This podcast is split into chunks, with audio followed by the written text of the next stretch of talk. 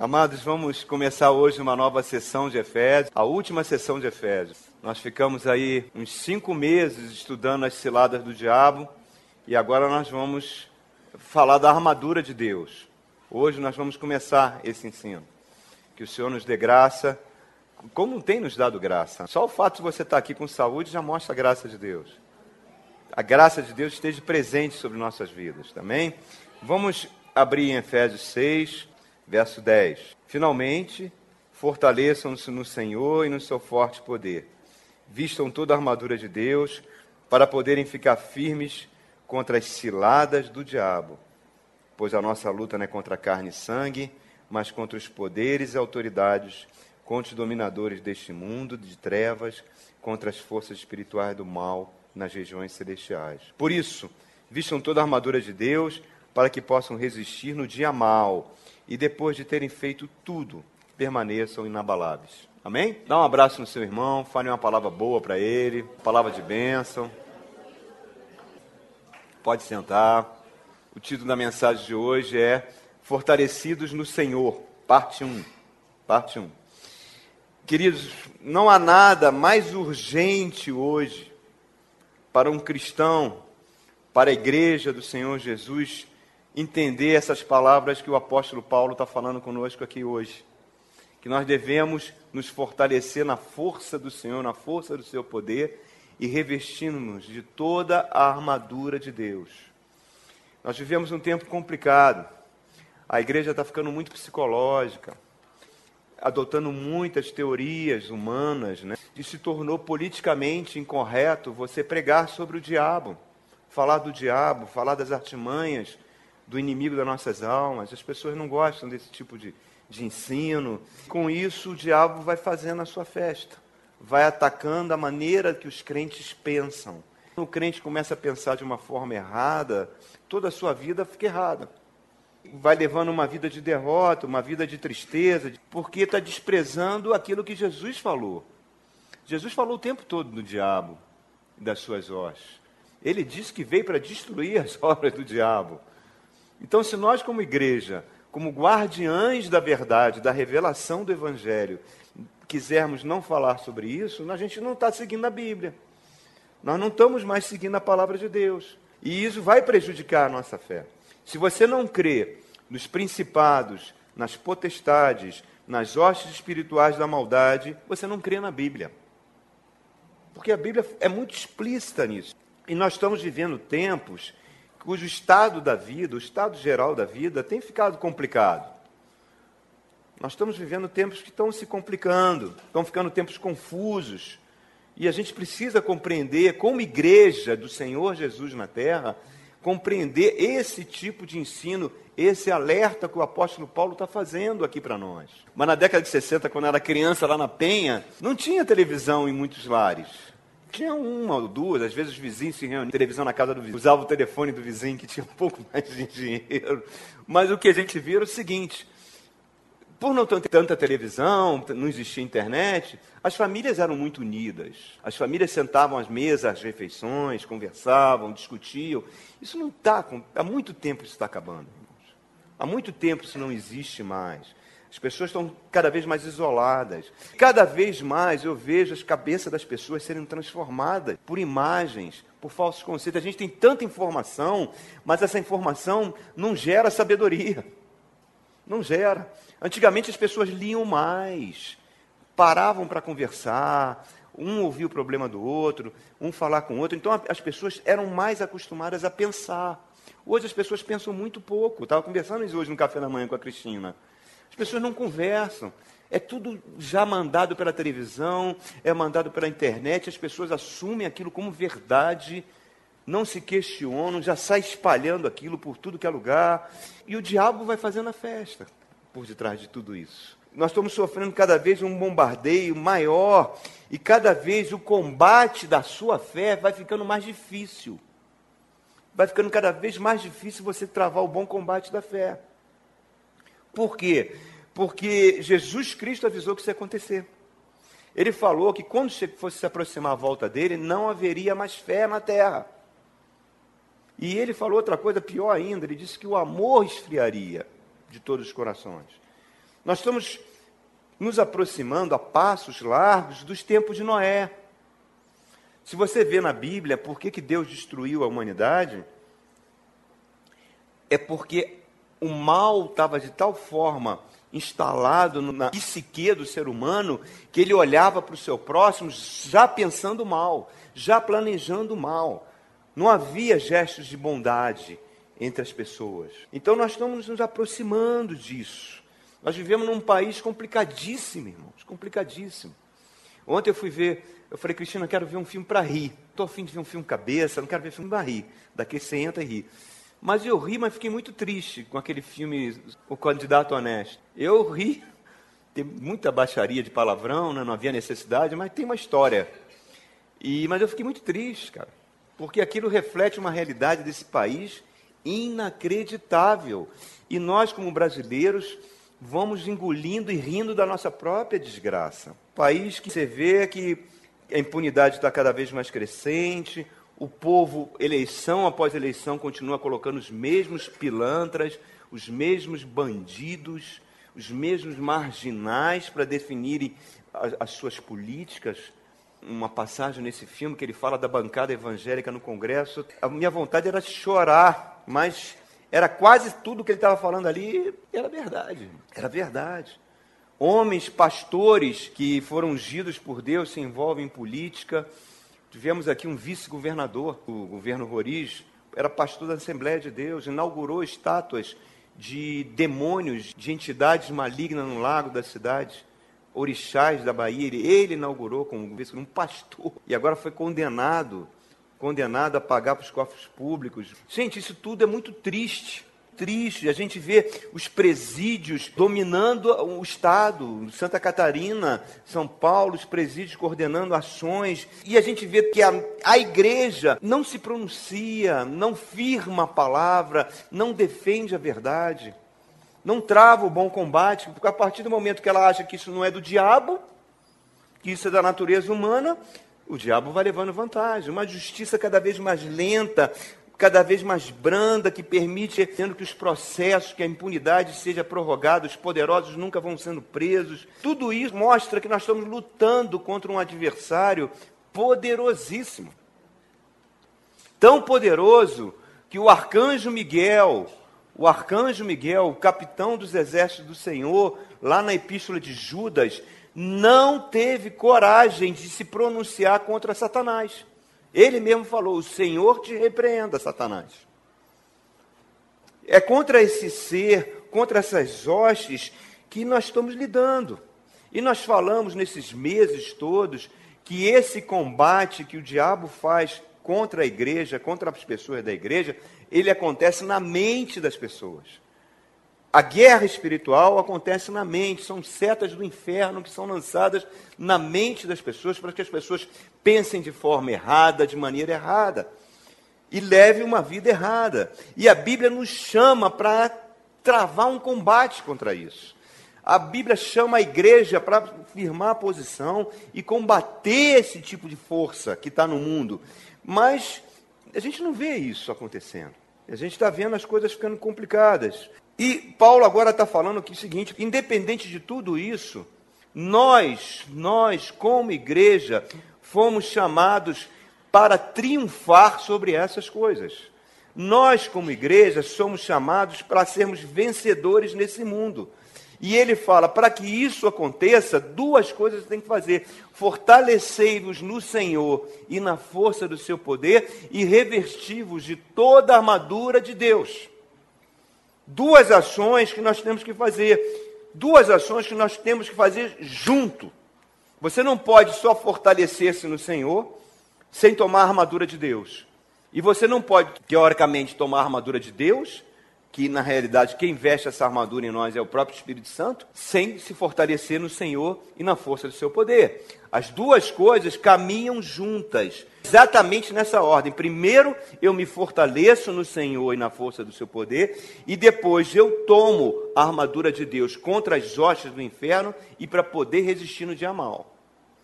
Essas ordens, elas têm que caminhar juntas. Quando você enfatiza só uma das coisas, grandes chances de fracassar na vida cristã, grande chance de a tua fé fracassar, de você não ir adiante. Então, o apóstolo Paulo é uma espécie de um capitão dos exércitos do Senhor, está aqui fardado na igreja, exortando a igreja: vamos combater o bom combate da fé. O inimigo já está à nossa frente, já está entrincheirado com as suas armas poderosas, mas agora está passando revista às tropas do Senhor, um capitão mandado pelo próprio Senhor Jesus, para travar o bom combate da fé. E ele fala: o inimigo é muito poderoso, mas nós vamos vencer essa guerra. Porque maior é aquele que está conosco do que aquele que está no mundo. De repente, quem sabe, sai um, um glória a Deus, um aleluia, quem sabe, né? Maior é o que está em mim do que está no mundo.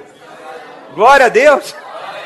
Amém. O apóstolo Paulo trabalha como uma espécie de um capitão dos exércitos do Senhor. Mas ele tem muitas cicatrizes dessa guerra. Ele fala ó, lá em Gálatas capítulo 6, verso 17, ele fala o seguinte: Não me incomodem, olha, porque eu carrego em mim as marcas de Cristo, marcas dos bons combates que ele travou, que o diabo tentou destruir-lhe várias e várias vezes. Ele sobreviveu às maquinações do diabo, às ciladas cada vez mais astutas do diabo, tentou matá-los várias vezes, e por isso ele fala: Olha, eu quero lembrar a vocês que nós, como cristãos, estamos numa guerra.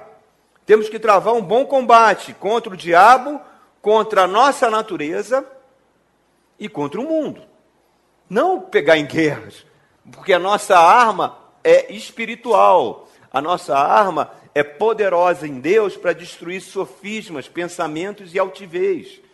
As nossas armas são espirituais e elas estão concentradas nessa armadura de Deus. Você tem que travar o combate da fé. E esse combate vem pelo primeiro, você saber quem você é, que você agora é um filho amado do Senhor, que você agora é uma nova criatura, que você não é mais a pessoa que foi derrotada, você não é mais um verme, você não é mais um pecador miserável, não. Você agora faz parte da família de Deus, você é uma nova criatura, o Espírito Santo habita em você, nós temos um tesouro em vasos de barros. Baseado nisso, eu vou confessando a minha fé por meio da palavra de Deus. Eu vou falando a palavra, e à medida que eu vou falando a palavra, que é a espada do Espírito, eu vou fazendo recuar as hostes satânicas que tentam atacar minha vida. Mas, para isso, eu preciso ter uma fé correta, um pensar correto para que isso funcione na minha vida. Não adianta você pegar um versículo e repetir com uma espécie de mantra. Sou fortalecido no Senhor e na força do seu poder. É mesmo, sem saber o que você é em Cristo e qual é a sua posição em Cristo. É como você pegasse a Bíblia, tem muitos lares que abrem no Salmo 91 com uma espécie de amuleto de proteção para dentro da casa. A Bíblia aberta no Salmo 91 não é nenhuma proteção para a sua casa. Nenhuma. A Bíblia aberta em cima da sua mesa de cabeceira não é nenhuma proteção, não existe esse amuleto. A Bíblia tem que estar aberta no seu coração. Você não precisa ler muitos capítulos da Bíblia, mas ler cada vez a Bíblia como se fosse a palavra de Deus e pedindo para Deus implantar em nós o seu poder, as suas leis e para que a gente possa viver como ela. Como é que eu vou praticar isso? É viver ser fortalecido no Senhor e na força do seu poder. Primeiro, eu preciso saber que cristianismo não é autoajuda. Cristianismo não é filosofia. Cristianismo não é política, não é psicologia. Por mais psicológico que tenha andado os púlpitos, ele não é psicologia. O Evangelho é Jesus Cristo e é o poder de salvação para todo que aquele nele crê. Primeira coisa que eu preciso entender. Então, eu preciso compreender que eu preciso me fortalecer devido ao poder imenso do inimigo das nossas almas. Você não pode enfrentá-lo sem estar fortalecido no Senhor. Tem que ser fortalecido. Ele vira um anjo de luz. Ele ocupa muitos púlpitos, se for necessário. E ele fala como anjo de luz. Eu preciso saber que ele é um leão que quer me devorar, que ele veio para roubar, matar e destruir. E quando chegar o dia mal, eu tenho que estar fortalecido. É isso que Paulo fala aqui, ó. Tomai toda a armadura de Deus para que possa resistir no dia mal. O que é o dia mal? Tem dias que às vezes as coisas não correm bem para a nossa vida. Ou, às vezes é uma notícia ruim, é qualquer coisa que possa vir acontecer que te incomoda, te chateia, mas isso não é um dia mau. O dia mau é um dia mau. É um dia realmente que rouba o nosso chão, que traz grande dor, grande pesar, que vem sobre todos os seres humanos em várias épocas da nossa vida. Às vezes a perda de um parente, às vezes tragédia familiar, às vezes uma doença, são ataques ferozes do inimigo que a gente precisa ser revestido. Mas se você vai na igreja e não encontra o alimento para lutar contra essas forças, piora muito, que piora muito. Se a gente começa a ver cada vez mais o evangelho cada vez mais superficial, cada vez misturado com heresias, com psicologia, e cada vez misturando coisas de idolatria, a gente fica horrorizado porque Lutero foi levantado por Deus para combater as indulgências da Igreja Católica, mas a gente vê hoje no meio evangélico essas indulgências todas sendo chamadas de volta e pior ainda. Tem homens de Deus que não querem mais ser chamados de evangélicos. Não, não me chamam de evangélico, não. O que, que se tornou o evangélico? Você não sabe. Se você ligar a televisão, você fica confuso.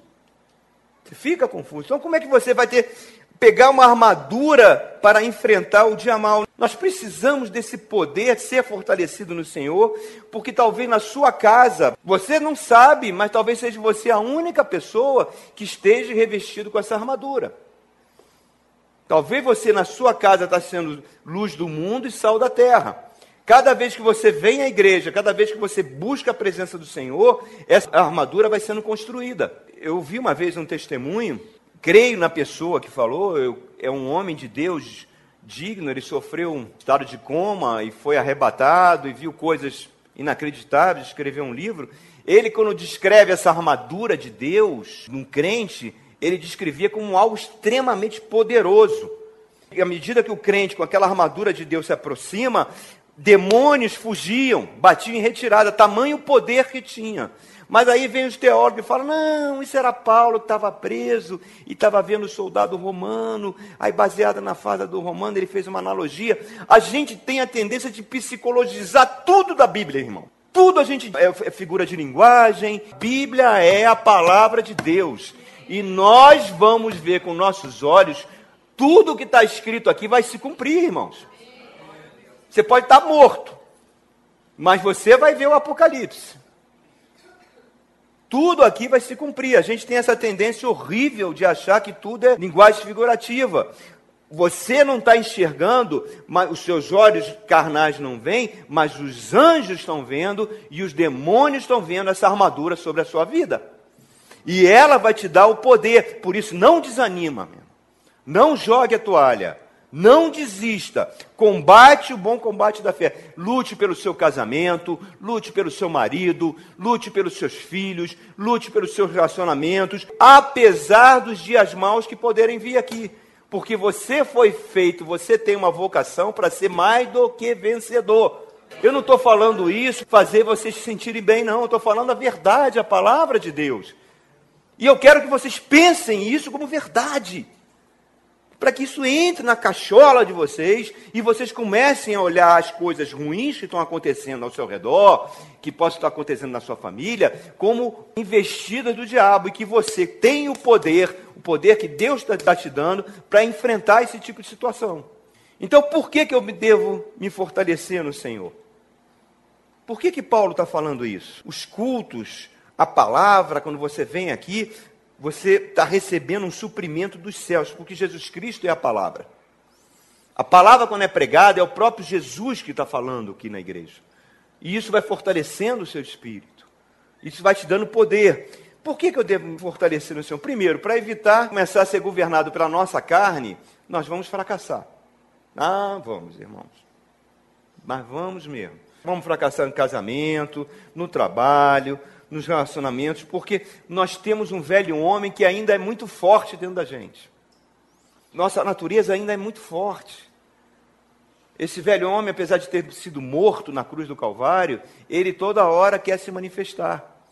Através de quê? De um mau temperamento, do mau gênio, de um mau hábito, de você falar coisas que não deveria ter falado, mas você já tem hábitos do passado, de um pecado que às vezes você está tendo dificuldade para ser liberto e que a gente cair, e isso pode nos levar a desanimar. A gente pode começar a se desanimar. Ah, será que realmente eu me converti? Será que realmente o Espírito Santo está habitando em mim? Estou voltando e você vai se afastando, vai se afastando e o diabo vai ganhando território aonde? Na sua mente. Por isso que Paulo fala: rogo-vos, irmãos, rogo-vos, rogo-vos, transformai-vos, transformai-vos pela renovação da vossa mente. Porque todo o campo de batalha está aqui, irmãos. Tudo dá na mente. Eu acompanho casais, eu vejo um casal passando por uma crise, passando por brigas, e as brigas estão sendo recorrentes dentro do lar. Você vê a ação do diabo, é uma coisa cristalina que as pessoas começam a achar que um não ama mais o outro, um não gosta mais do outro, que já saturou, mas você vê que é o diabo que está plantando pensamentos na cabeça das pessoas. Por isso que é importante um casal orar juntos. Ora junto, pelo menos uma vez por semana. Pelo menos uma vez por semana. Os dois se ajoelham. Fala, Senhor, nos ajuda nisso, nisso, nisso. Isso se chama ser fortalecido no Senhor e na força do seu poder.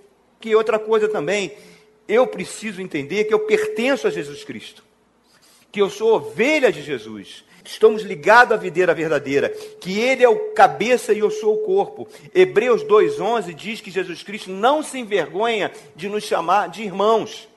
Hebreus 11,6 diz que Deus não se envergonha de ser chamado de nosso Deus e nosso Pai. Pai, irmãos. Você fala com Deus como se fosse seu pai? Acho que muita gente tem dificuldade nisso. Deve ter criado um sistema de, por meio de méritos, quer dizer, quando você faz coisas boas, seu pai recompensa, correto? E quando você faz coisas não tão boas, você é punido, não é verdade? Mas com Deus não é assim. Deus não trabalha com sistema de méritos, irmãos. Deus nos ama de forma incondicional, independente de você fazer coisas boas ou ruins. Ele nos ama. E a graça dele é derramada sobre nós constantemente. O fato de você estar aqui é graça de Deus. É graça, graça, graça de Deus. Cada testemunho que eu ouço, cada vitória que eu vejo acontecer na vida de uma família. Semana passada, algumas pessoas me procuraram, pastor, está acontecendo isso. Eu recebi uma casa, pastor, aquele concurso que ninguém me chamava, já tinha perdido, eu fui agora chamado. Eu estou vendo, isso é graça. É graça. Por isso que Jesus Cristo é o maior presente da humanidade. Ele é a graça do Senhor. E está chegando um tempo que essa graça vai embora, irmãos. O Espírito Santo vai embora da terra. E só vai ficar o quê? Satanás e suas hostes, o ser humano caído, irmão. Só o mal. Então nós estamos debaixo da graça. É como se fosse uma onda no mar. Lulu Santos falava isso, né? É como uma onda no mar. Então você que é carioca, você vê, né? Você está na praia, vem uma onda, depois vem outra, vem outra, vem outra, não para. É a graça de Deus. Deus é assim, Deus ama em nos abençoar. Então a gente precisa ter essa referência, que nós somos filhos amados. Passe a se enxergar como Deus te vê. Deus vê você como um filho amado. Não se enxergue de outra forma. Ah, eu não sou, eu sou um fracasso nisso. Sempre me disseram que eu sou, eu tenho dificuldade. Gente, isso é tão arraigado nas pessoas o diabo faz isso de uma forma tão terrível. Eu vejo em alunos lá no UNB. Quando eu passo um exercício lá de desenho técnico, eles têm que tentar fazer enxergar 3D, as palavras de derrota que saem da boca daqueles jovens 18, 19, 20, tudo privilegiados. São privilegiados estar ali. Eu falo, vocês queriam trocar de lugar com muitos adolescentes lá na estrutural que queriam estar no lugar de vocês aqui? Mas fala, ah, não consigo fazer isso, não consigo enxergar. Eu falei, isso, vai dizendo que você não consegue, você não vai conseguir mesmo. Porque você é o que você diz. Você sempre será o que você diz, irmão. Palavra tem poder, ainda mais a palavra de alguém que tem Jesus Cristo. É uma palavra de autoridade, é uma palavra de poder que anjos ou demônios vão executar. Se você chega e fala, o meu lar é um pandemônio, os demônios, oh, que maravilha. Fala, vamos deixar com a gente. Não é? Agora você está vendo a briga no seu lar, está vendo o seu marido um pudim de cachaça, está vendo as coisas acontecendo, você chega e fala: Eu profetizo que isso aqui é um lar santo, que esse meu marido será convertido. Os anjos, deixa com a gente, irmãos. Deixa com a gente. Hebreus 1, verso 14 diz o seguinte: que eles são espíritos ministradores para aqueles que vão herdar a salvação. Quem vai herdar a salvação aqui? Pouca gente, hein? Pouca gente. Então, os anjos estão aqui para servir você, por incrível que pareça. Lembra de uma pregação antiga que eu contei, numa cena lá do Conic? Lembram disso? Quando eu preguei Atos 19 aqui, que o pastor estava evangelizando, às três horas da manhã no Conic, aí chega uma mulher com um motorista para aquelas boates de striptease, aquelas boates barra pesada que tinha no Conic. E quando ela vem andando, ele estava com violão. Pastor que pregou aqui nessa igreja. Estava com violão cantando. Aí ela foi entrar na boate ele falou assim: Anjo do Senhor, não deixa ela entrar. Então ela chegava para entrar na boate, batia, mas não conseguia passar da porta, irmãos. Não conseguia passar da porta. Isso aconteceu com, a, com um filho de uma irmã aqui da igreja filho, vai lá na igreja, vai na igreja, vai na igreja, vai ouvir o Senhor. E o cara, todas as orgias que você possa imaginar. Quando ele foi entrar na igreja, a gente estava ali, ó, naquela outra sede. Ele batia na porta e não entrava. Ele ficava na porta assim e saía. E ele falou: Mãe, não consegui entrar por dentro da porta. Voltou para casa. Glória não, glória não, minha irmã. Foram os demônios que não permitiram ele entrar. Foi na igreja. É, desculpe, eu, tô, eu emendei com uma outra história. Não, primeiro eu estava falando da boate, realmente, depois eu falei da história que aconteceu. Vamos voltando então à história da boate. Perdão, eu levei vocês a confusão. Essa senhora tentou entrar na boate e não conseguiu. Aí tinha uma outra porta, ela foi e ele falou assim: Antes do senhor, não deixa ela entrar. Ela batia de novo. E na terceira ele falou: Anjo do senhor, traz ela aqui. Ela foi, olhou para ele, ó, tum, botou as duas mãos na, atrás, curvada e foi andando até a presença do pastor. Demônio, demônio trazendo ela. Mas a gente acha que tudo isso é psicológico. Tudo isso é psicológico. Nada disso está acontecendo. Irmãos, se fortaleça no amor dele. Nós não somos indivíduos isolados. Nós fazemos parte do corpo de Cristo. Nós somos a igreja do Deus vivo. Nós somos parte de um poderoso exército, irmãos. Amém. Nós não temos o direito de nos mostrarmos fracos, fracassados e carentes. Ah, estou carente hoje. Você não tem o direito de ser isso, mesmo. Porque habita em você a terceira pessoa da Santíssima Trindade. Somos templo do Espírito Santo. Vira para o teu irmão, aquilo que eu falei nesse mesmo passado, e fala assim: seja homem, meu irmão. Seja homem. Nós estamos precisando ser homem, viu, meu irmão? Não em termos sexuais, mas em termos de caráter, em termos de decisão. Ter a consciência que nós temos um poder de Cristo atuando em nós. Não só isso, toda a família do Senhor no céu, todos os anjos, principados do bem, hostes dos bem, estão junto conosco. Não só isso, todos os santos espalhados por esse planeta, toda a igreja do Senhor Jesus daqueles que já dormiram e daqueles que estão vivos, estão conosco nessa guerra. Nós não estamos sozinhos. Nosso general é Jesus Cristo. Amém? A Bíblia chama ele de Yahvé em si. E o Senhor é a nossa bandeira. Mas na nossa bandeira, não que ele fica com uma bandeirinha ali, como um torcedor, não. É aquele general que vai à frente, montado no seu cavalo, derrotando os inimigos na nossa frente. Eu e você não temos condição de lutar contra as forças do mal, mesmo mas nós nos fortalecemos aonde? Na força do seu poder. O que fazem com você, qualquer perseguição que o mal levantar contra você, qualquer pessoa que o diabo usar para te perseguir, está perseguindo a Jesus. Não é isso que aconteceu com Saulo de Tarso? Não foi? Ele não começou a perseguir a igreja, a prender alguns, a mandar matar alguns, ele dava voto para matar. Ele não foi para Damasco para destruir a igreja de Damasco. O que, que aconteceu? Ao meio-dia, uma luz mais brilhante que o meio-dia joga esse homem no chão, ele fica cego, ele fala: Saulo, Saulo, por que tu me persegues? Aí ele pergunta: Quem és tu, Senhor? Eu sou Jesus a quem tu persegues. Quando perseguem a você, estão perseguindo ele. Quem persegue a igreja está perseguindo Jesus, o Rei dos Reis, o Senhor dos Senhores, o Alfa e o Ômega, aquele que diz que tem toda a autoridade sobre a face da terra, aquele que controla a história humana, aquele que tem as chaves da morte e do inferno na mão, aquele que esmagou a cabeça da serpente. Eu não quero estar na pele da pessoa que te persegue. Ore por ela, viu? Ore por ela, o Senhor tem a misericórdia dela. Então, o viver, como já dizia Guimarães Rosa, quem lê O Grande Sertão em Veredas, ele fala muito nisso, o viver é muito perigoso. Nós somos toda hora bombardeados por tentações, por insinuações. O mal, como diz Herbert Viana, vem pelas antenas de TV. Não é isso que ele fala naquela música dos Alagados? O mal vem pela antena de TV, o mal entra para a tua casa, faz imagens. Cada vez as pessoas estão mais infelizes. Cada vez as pessoas estão mais consumistas. Cada vez as pessoas se endividam mais para querer ter mais coisas. As pessoas não se contentam com o que têm. Cada vez mais um suicídio a quatro segundos. Hoje as moças, acabou esse negócio de moça de família mesmo. Só família crente. Família do mundo, cada vez mais difícil você encontrar esse conceito de moça de família.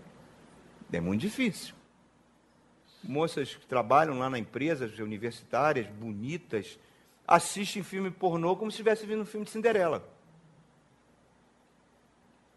Usam anabolizante no corpo para ficarem produzidas.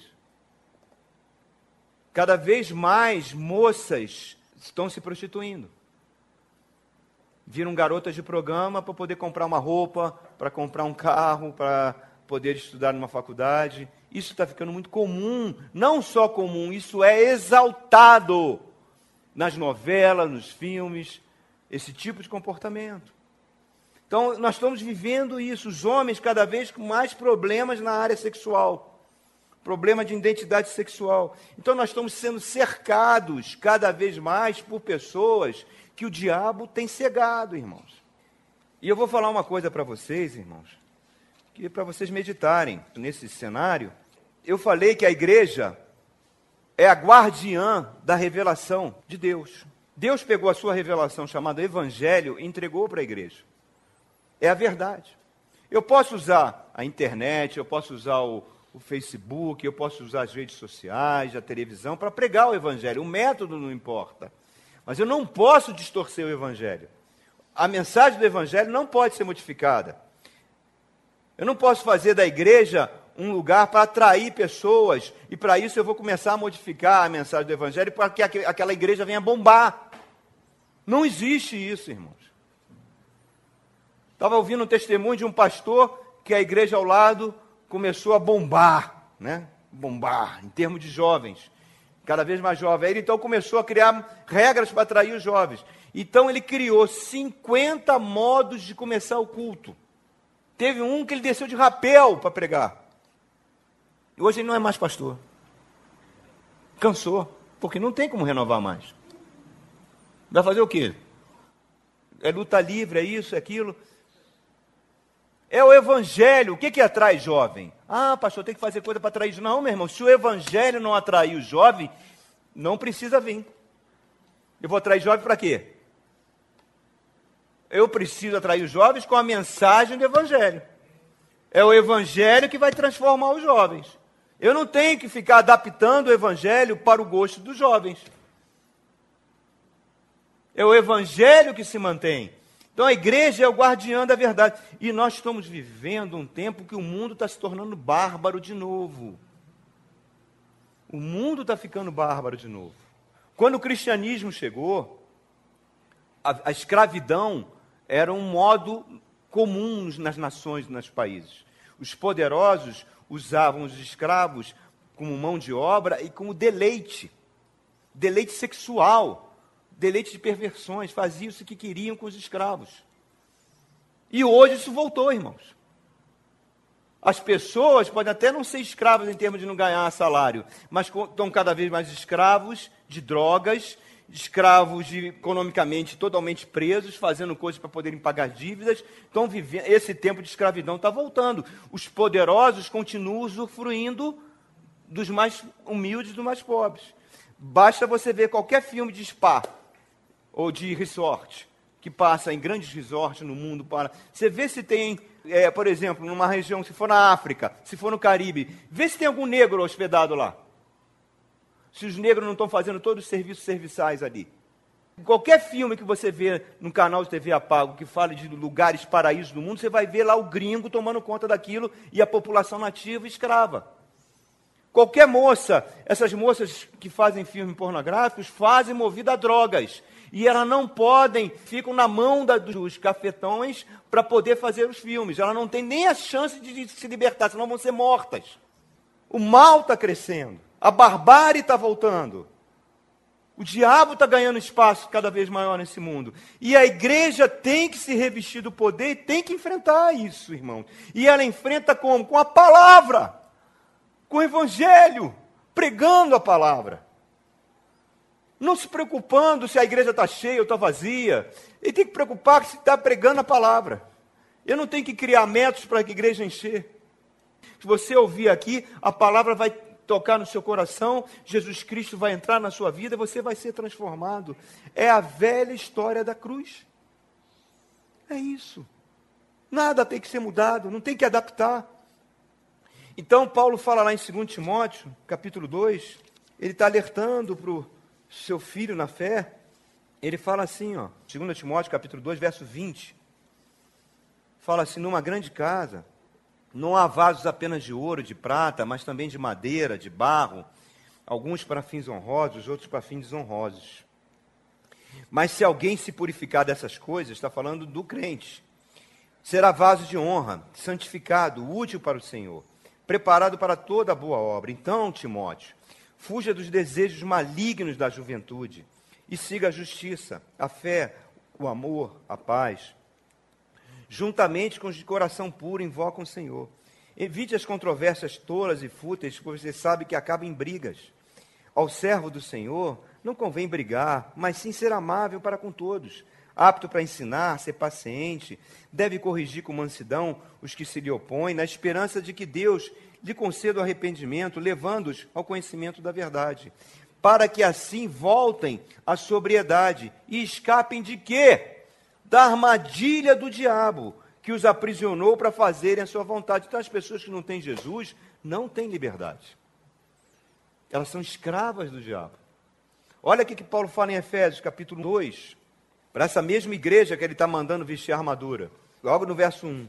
Vocês estavam mortos em suas transgressões e pecados, nos quais costumavam viver, quando seguiam a presente ordem deste mundo o príncipe do poder do ar, o espírito que está agora atuando nos que vivem na desobediência.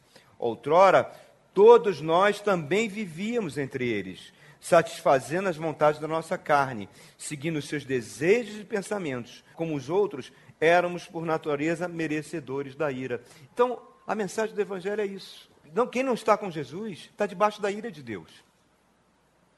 Ah, mas aquele é um grande líder político, recebeu o prêmio Nobel da Paz, ele briga pela, pelos famintos, pelas mulheres que são espancadas. Não tem Jesus. Está debaixo da ira de Deus. Essa é a mensagem do Evangelho.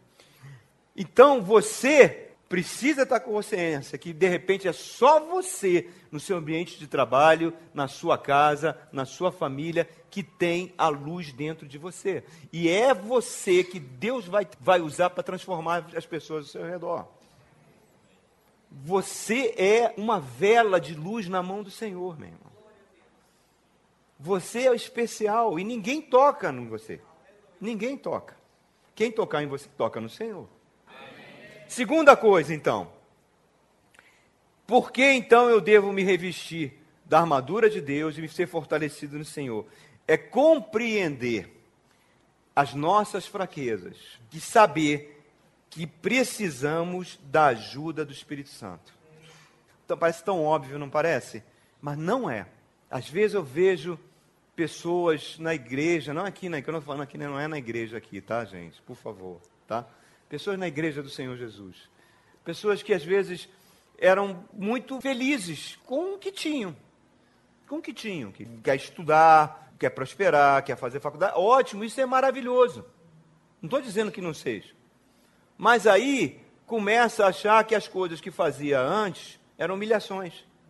Ah, era uma coisa muito humilde, agora eu tenho mais capacidade, mais intelecto, eu posso fazer isso. Aquelas coisas humildes que ela nunca pensou, que ela nunca pensou que era, começa a se tornar uma maneira de, olha só, eu estou fazendo isso. Qual o nome disso? Soberba. É simples, soberba. E o diabo vai inflando. Nós precisamos, o apóstolo Paulo, ele está preocupado com o poder do inimigo, com as hostes da maldade, com os principados, mas ele também está muito preocupado, muito preocupado com a nossa natureza, porque sabe que a nossa natureza pode ser facilmente derrotada pelo diabo. Ele derrotou Adão e Eva, irmãos.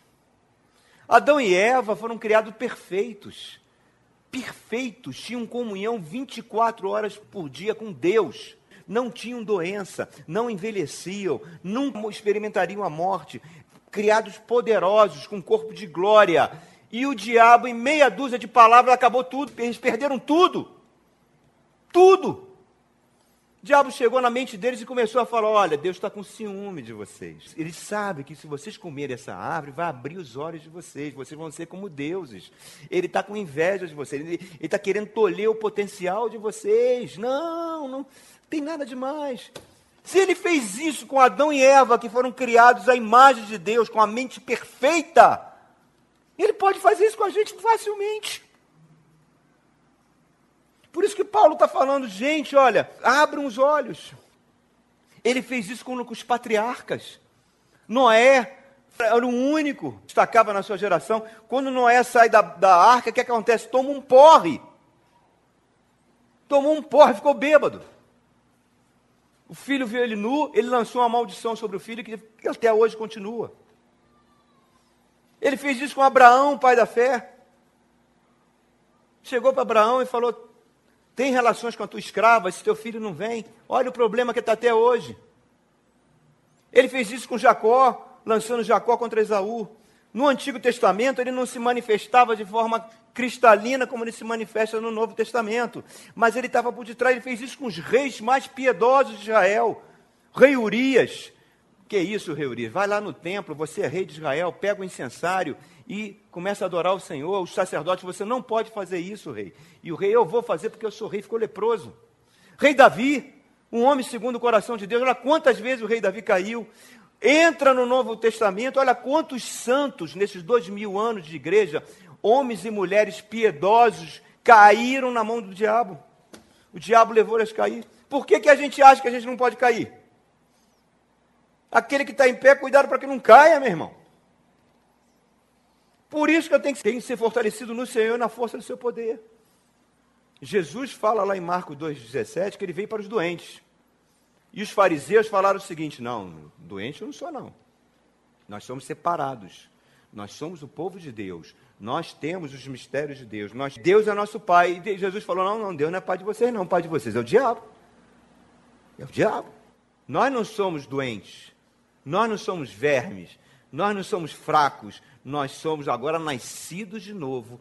Somos novas criaturas. Somos filhos de Deus. Mas temos um corpo de morte, irmãos, e que a gente tem que vigiar, tem que estar atento. Se nós não dependermos de Deus, se nós continuarmos confiando nas nossas forças, nós vamos cair. Nós vamos cair. Então, queridos, como é que eu faço para ser fortalecido no Senhor? Eu preciso conhecer o Senhor. A primeira coisa, eu preciso conhecer Jesus. Onde que eu conheço Jesus? Por meio da onde? Da sua palavra. Jesus é conhecido na palavra. Então a palavra eu, tenho que me aproximar da Bíblia nunca de uma forma mecânica. Ah, eu vou ler hoje Efésios, Provérbios, eu vou ler dois capítulos do Evangelho. Tudo bem, não estou dizendo que isso é ruim. Mas não faça disso um hábito mecânico. Porque vale mais você sentar, abrir a Bíblia e falar: Espírito Santo, fala comigo. Ele vai falar contigo, às vezes, num texto bem pequeno. Você se alimentar da palavra de Deus. Como é que eu vou conhecendo Jesus? Aonde que eu conheço Jesus? Nos evangelhos. Nos evangelhos você vai ver o quê? Que ele experimentou sede, que ele experimentou fome, que ele experimentou cansaço, que ele se decepcionou com as pessoas, que ele foi traído pelas pessoas, mas você não vê em Jesus, você vê isso em todos os santos da Bíblia, todos, sem exceção. O único que você não vê é Jesus caindo. Jesus não caiu na mão do diabo. Jesus resistia ao mundo e ao diabo. Ele não se desviou um milímetro sequer do plano e propósito que ele teve que vir para esse mundo. Não se desviou. E tem um livro de um teólogo alemão do século XIX chamado Rudolf Otto, que escreveu O Sagrado, onde ele tenta mostrar a presença do sagrado desde Adão, em todos os lugares do mundo. E tem uma passagem que ele fala que a presença de Jesus era tão sagrada, tão santa, que os discípulos ficavam com medo, cheios de apreensão. Abra lá em Marcos, capítulo 10. Marcos 10. Ele está se dirigindo para Jerusalém. Marcos 10, verso 32. Eles estavam subindo para Jerusalém e Jesus ia à frente. Repare, Jesus ia na frente, sozinho, marchando para a cruz como um rei marcha para sua coroação. Ele está marchando à frente dos seus discípulos. Estava subindo para Jerusalém, Jesus ia na frente. Os discípulos estavam admirados, enquanto aqueles que o seguiam estavam com medo. Em outras versões, diz que os discípulos estavam atemorizados pela presença santa de Jesus. É nesse Jesus que eu tenho que me fortalecer na força do seu poder. É nesse Jesus que eu tenho que conhecer, porque quanto mais eu conhecer de Jesus, mais eu vou experimentar da graça de Jesus na minha vida. Esse Jesus, olha os milagres dele, está ali nos evangelhos. Ele dominou o vento, ele parou o mar, ele fez a figueira secar, ele tinha poder sobre a natureza. Ele tinha poder sobre a morte, ele ressuscitou o filho da viúva de Naim, ressuscitou Lázaro, curou leprosos, deu vista cego, paralítico. É nesse Senhor e na força do seu poder que eu tenho que me apegar. Mas principalmente o seu poder sobre os demônios. É no Novo Testamento que Satanás vai aparecer, que até agora ele estava oculto. É quando Jesus começa o seu ministério que o diabo se levanta. Onde ele começa? Na primeira pregação que ele faz na sinagoga, a sinagoga, que era o quê? o lugar onde o povo de Deus se reunia. Então, quem estava na sinagoga era que estava em aliança com Deus. E dentro da sinagoga levanta o endemoniado. O que você vieste fazer aqui antes do tempo, ó filho de Deus? É na luta com os demônios que você vai vendo o poder dele. Os demônios chegaram e imploraram: Senhor, não nos mate, não nos destrua. Deixa a gente entrar nesses porcos aqui, ó. Não nos mande para o abismo. É nesse Jesus que eu tenho que me fortalecer. É nesse Jesus que eu tenho que buscar Ele. O próprio diabo, o próprio diabo, o próprio Satanás não mandou nenhum príncipe dele, nenhum grande representante dele, nenhuma potestade, o próprio demônio, Lúcifer, em pessoa, vai lá tentar Jesus, em pessoa. Durante 40 dias, ele não comeu, não bebeu, ele deve ter sofrido, a Bíblia diz que ele sofreu todo tipo de tentação. E como é que ele venceu o diabo tentação, com essas tentações? Usando a palavra. Então, como é que eu me fortaleço no Senhor? Buscando Jesus, tendo sede de Jesus. Na palavra, ele derrotou Satanás. E a palavra ele confiou à igreja. Isso que eu estou falando aqui para vocês é a palavra de Deus. É isso que vai produzir poder em você, irmãos. Para o dia mal, para enfrentar tudo, todo tipo de astúcia do diabo. Olha aqui que Tiago fala em capítulo 4, verso 7. Tiago 4, verso 7, logo depois do livro de Hebreus. Abra, por favor. Portanto, submetam-se a Deus. O que é submeter a Deus, irmãos? O que é submeter a Deus? Tiago 4, verso 7. É obedecer a palavra, é ter sede da palavra, é buscar Jesus Cristo. Cada vez mais buscar Jesus. Submeta-se a Deus. Verso 7 e resistam ao diabo, e ele fugirá de vocês. Tem uma passagem, Jesus Cristo, última quinzena dele na terra, ele está se dirigindo a Jerusalém, e ele pega três dos seus principais discípulos, Pedro, João e Tiago, os dois irmãos, e sobe um monte para orar. Nesse monte ele é transfigurado. Ele sofre uma transfiguração. O rosto dele brilha mais do que o sol. Os três discípulos estão tendo ali uma imagem de quem Jesus é. Jesus estava preparando, ó, quando vocês me verem lá naquela cruz, todo arrebentado, despedaçado. Eu sou assim, ó. Ó, eu sou assim. Não pensem que eu sou aquele fraco que está na cruz. Eu sou assim. E começa a mostrar a sua glória, a sua roupa fica totalmente branca. Deus Pai envolve eles com uma nuvem. E eles têm aquele momento e Jesus Cristo fala: Não revele isso até o Filho de Deus ser levantado dentre os mortos. Muito bem. Aí eles descem um monte, quer dizer, eles saem dessa experiência de glória, dessa experiência de comunhão total de Deus, dessa visão maravilhosa de Deus, e vão descer para o vale, que é o que? O mundo. E quem eles vão encontrar no vale? Um pai desesperado. Um pai desesperado, por quê? Porque o seu filho está endemoniado. Vamos ver essa passagem. Eu estou falando, mostrando essas passagens a quem você tem que se apegar, a quem você tem que se fortalecer. Marcos 9. Nenhum personagem do Antigo Testamento conseguiu resistir ao diabo. Ele acabou com Jó. Ele ia destruir Josué. Ele depois tentou destruir o outro Josué do exílio. Ninguém conseguia resistir à força dele. O diabo tinha completa liberdade na terra. Essa liberdade não tem mais, irmãos. Só, Marcos 9, verso 17, fala assim: do verso 2 ao verso 13, ele está sendo transfigurado. Aí ele desce um monte. Olha o verso 15. Logo que o povo viu Jesus, na hora que Jesus desceu do monte, ficou muito surpreso, correu para saudá-lo. E Jesus perguntou: O que vocês estão discutindo? Um homem no meio da multidão respondeu: Mestre, eu te trouxe meu filho, que está com espírito que o impede de falar. Olha só, queridos, esse poder que estava em Jesus, esse poder está em você. Esse poder está em você, irmãos. Por isso que Paulo fala, são vasos de barro com grande tesouro. Então as pessoas vão querer ver esse poder em você, atuar em benefícios dela.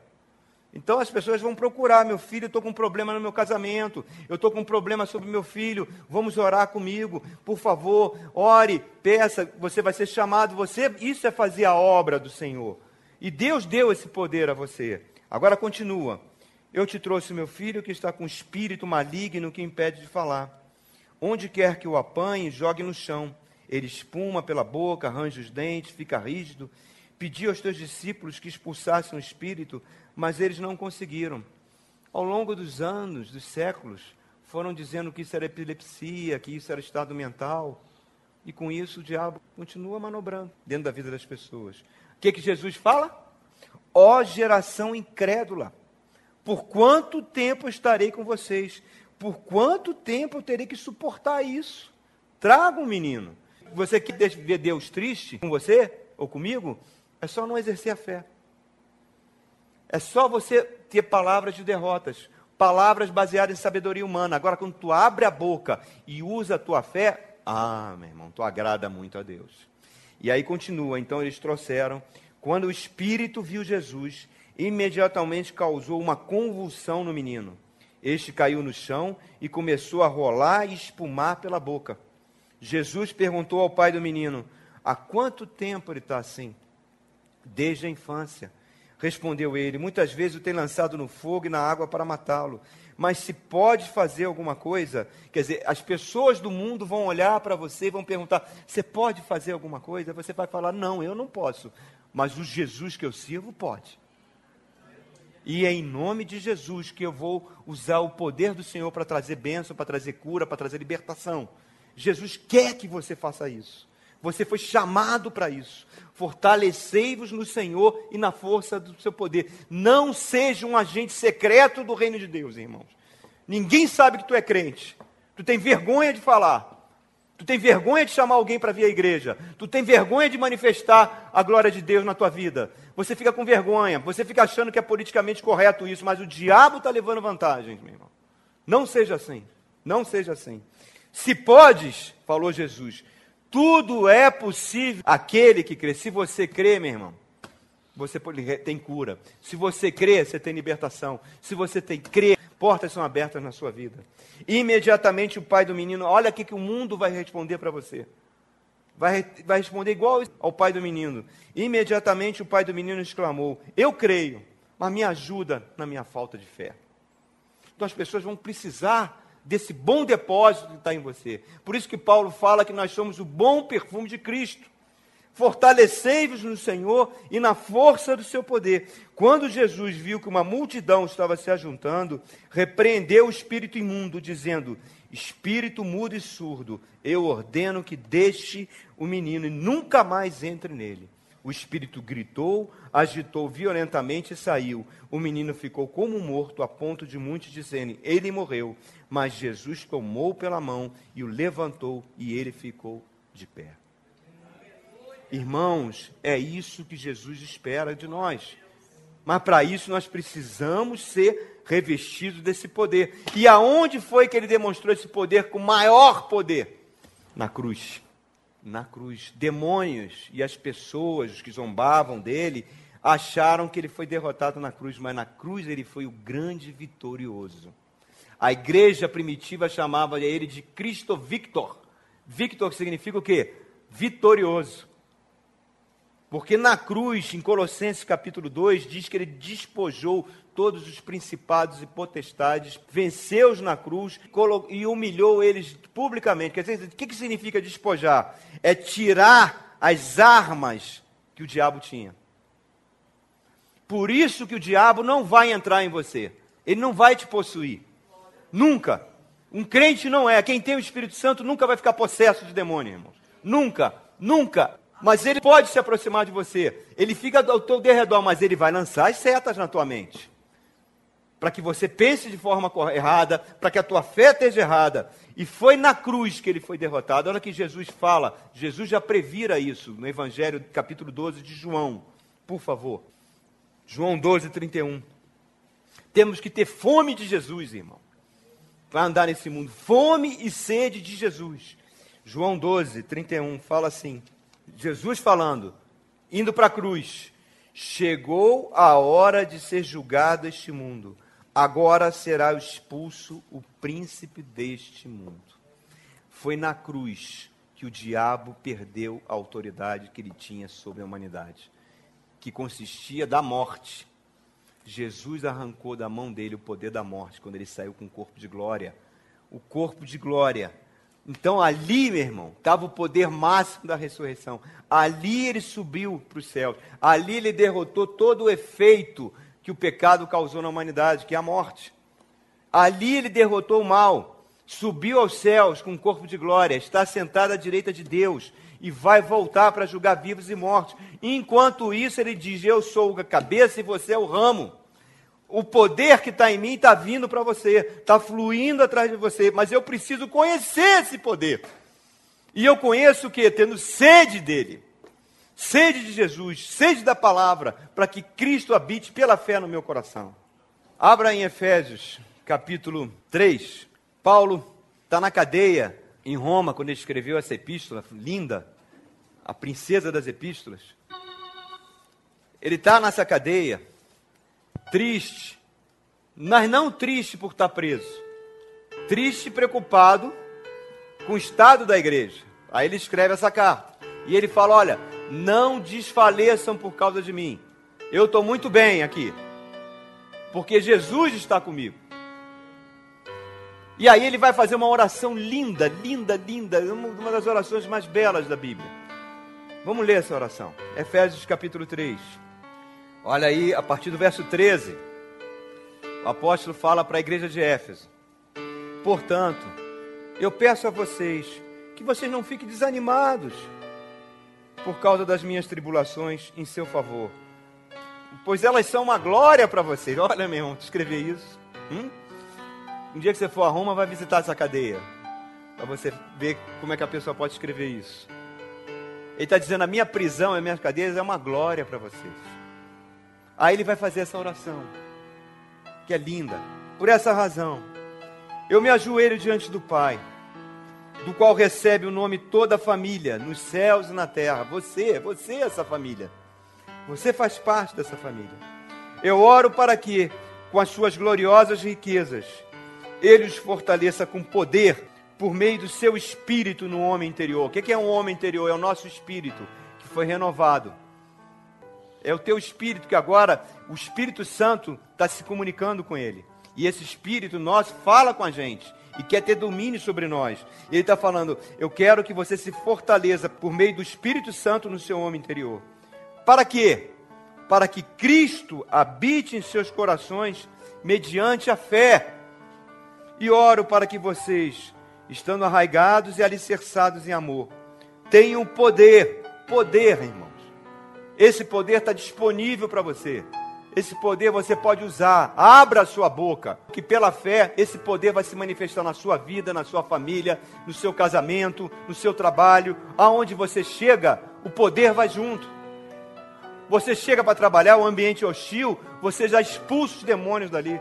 Ele continua falando: tem um poder, juntamente com todos os santos, para compreender a largura, o comprimento, a altura e a profundidade, e conhecer o amor de Cristo, que excede todo conhecimento, para que vocês sejam cheios, cheios, cheios de toda a plenitude de Deus. Aquele que é capaz de fazer infinitamente mais do que tudo o que pedimos ou pensamos, de acordo com o seu poder que atua em nós. A Ele seja a glória na igreja, em Cristo Jesus, por todas as gerações, para todos sempre. Amém, amém e amém. Glória a Deus, irmãos. Aleluia.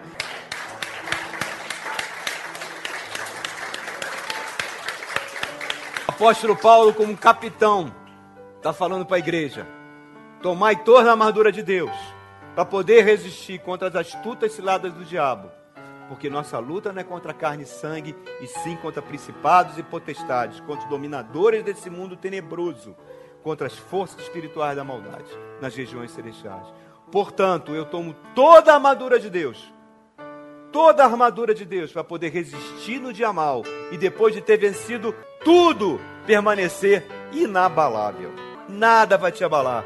Sabe por quê? Porque ele fala: sou fortalecido no Senhor. Que Senhor é esse? O Senhor Jesus. E na força do seu poder, é uma força dinâmica, é um poder que se movimenta, é um poder que está presente na igreja. E eu recebo esse poder dentro de mim. Isso foi a introdução do estudo da armadura de Deus, que nós vamos começar a partir de hoje. Ai ao Senhor um cântico novo, cantai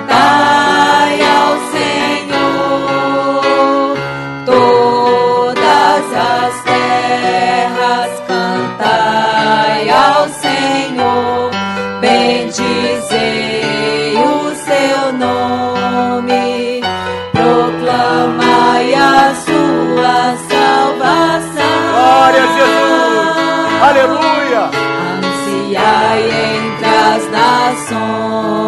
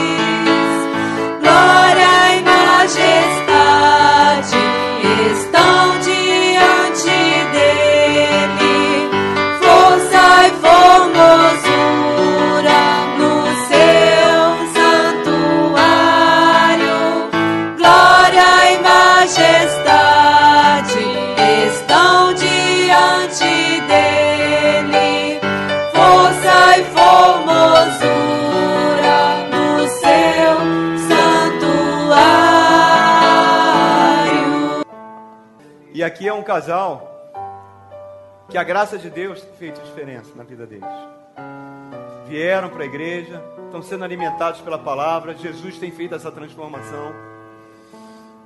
E a- a- foi agora há pouco tempo, procuraram um cartório, regularizaram o seu casamento no civil e vieram pedir hoje à igreja que a gente abençoe a vida deles.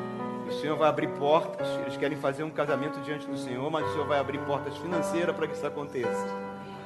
Mas que hoje, vendo a obra que Jesus está fazendo, como fez na minha vida há muito tempo atrás, Ele quer pedir uma oração à igreja, aos santos da igreja, que são vocês, para que vocês abençoem o casamento deles. Amém? Amém. Você pode ficar de joelhos?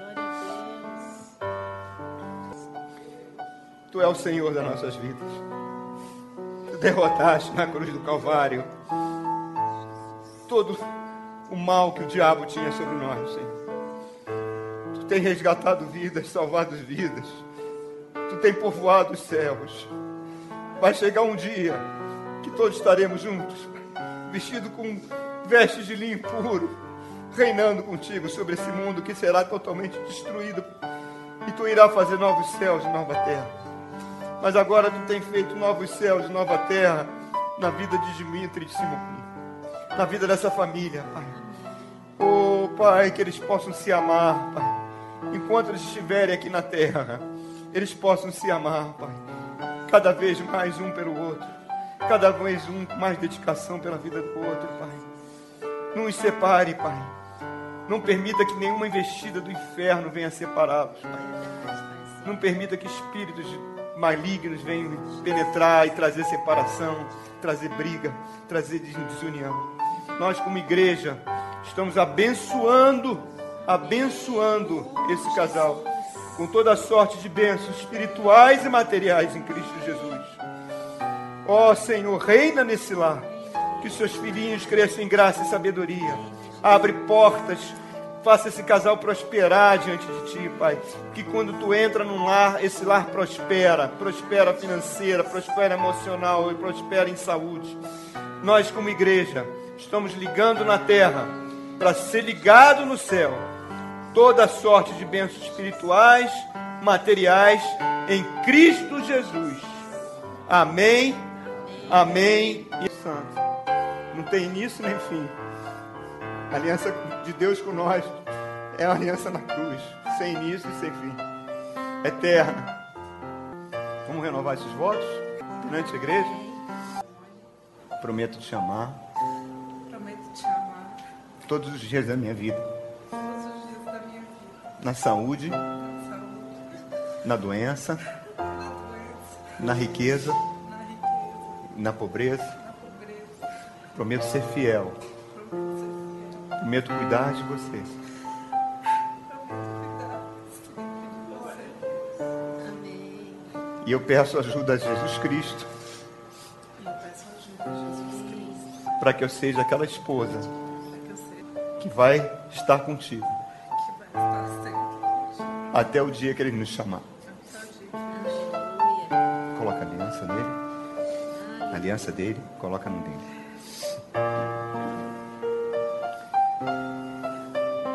Eu, Dimitri, Eu, Dimitri, prometo te amar, prometo te amar, prometo ser fiel. Prometo ser fiel, todos os dias da minha vida.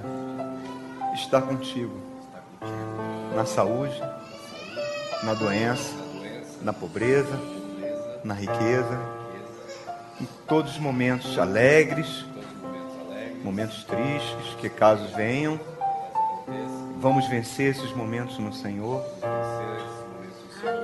que Jesus Cristo reine no nosso lar. Eu seria o sacerdote da nossa casa. E eu serei Jesus Cristo na sua vida. Estaremos unidos até o dia que Deus nos chamar. Eu te prometo te chamar para todo amar sempre.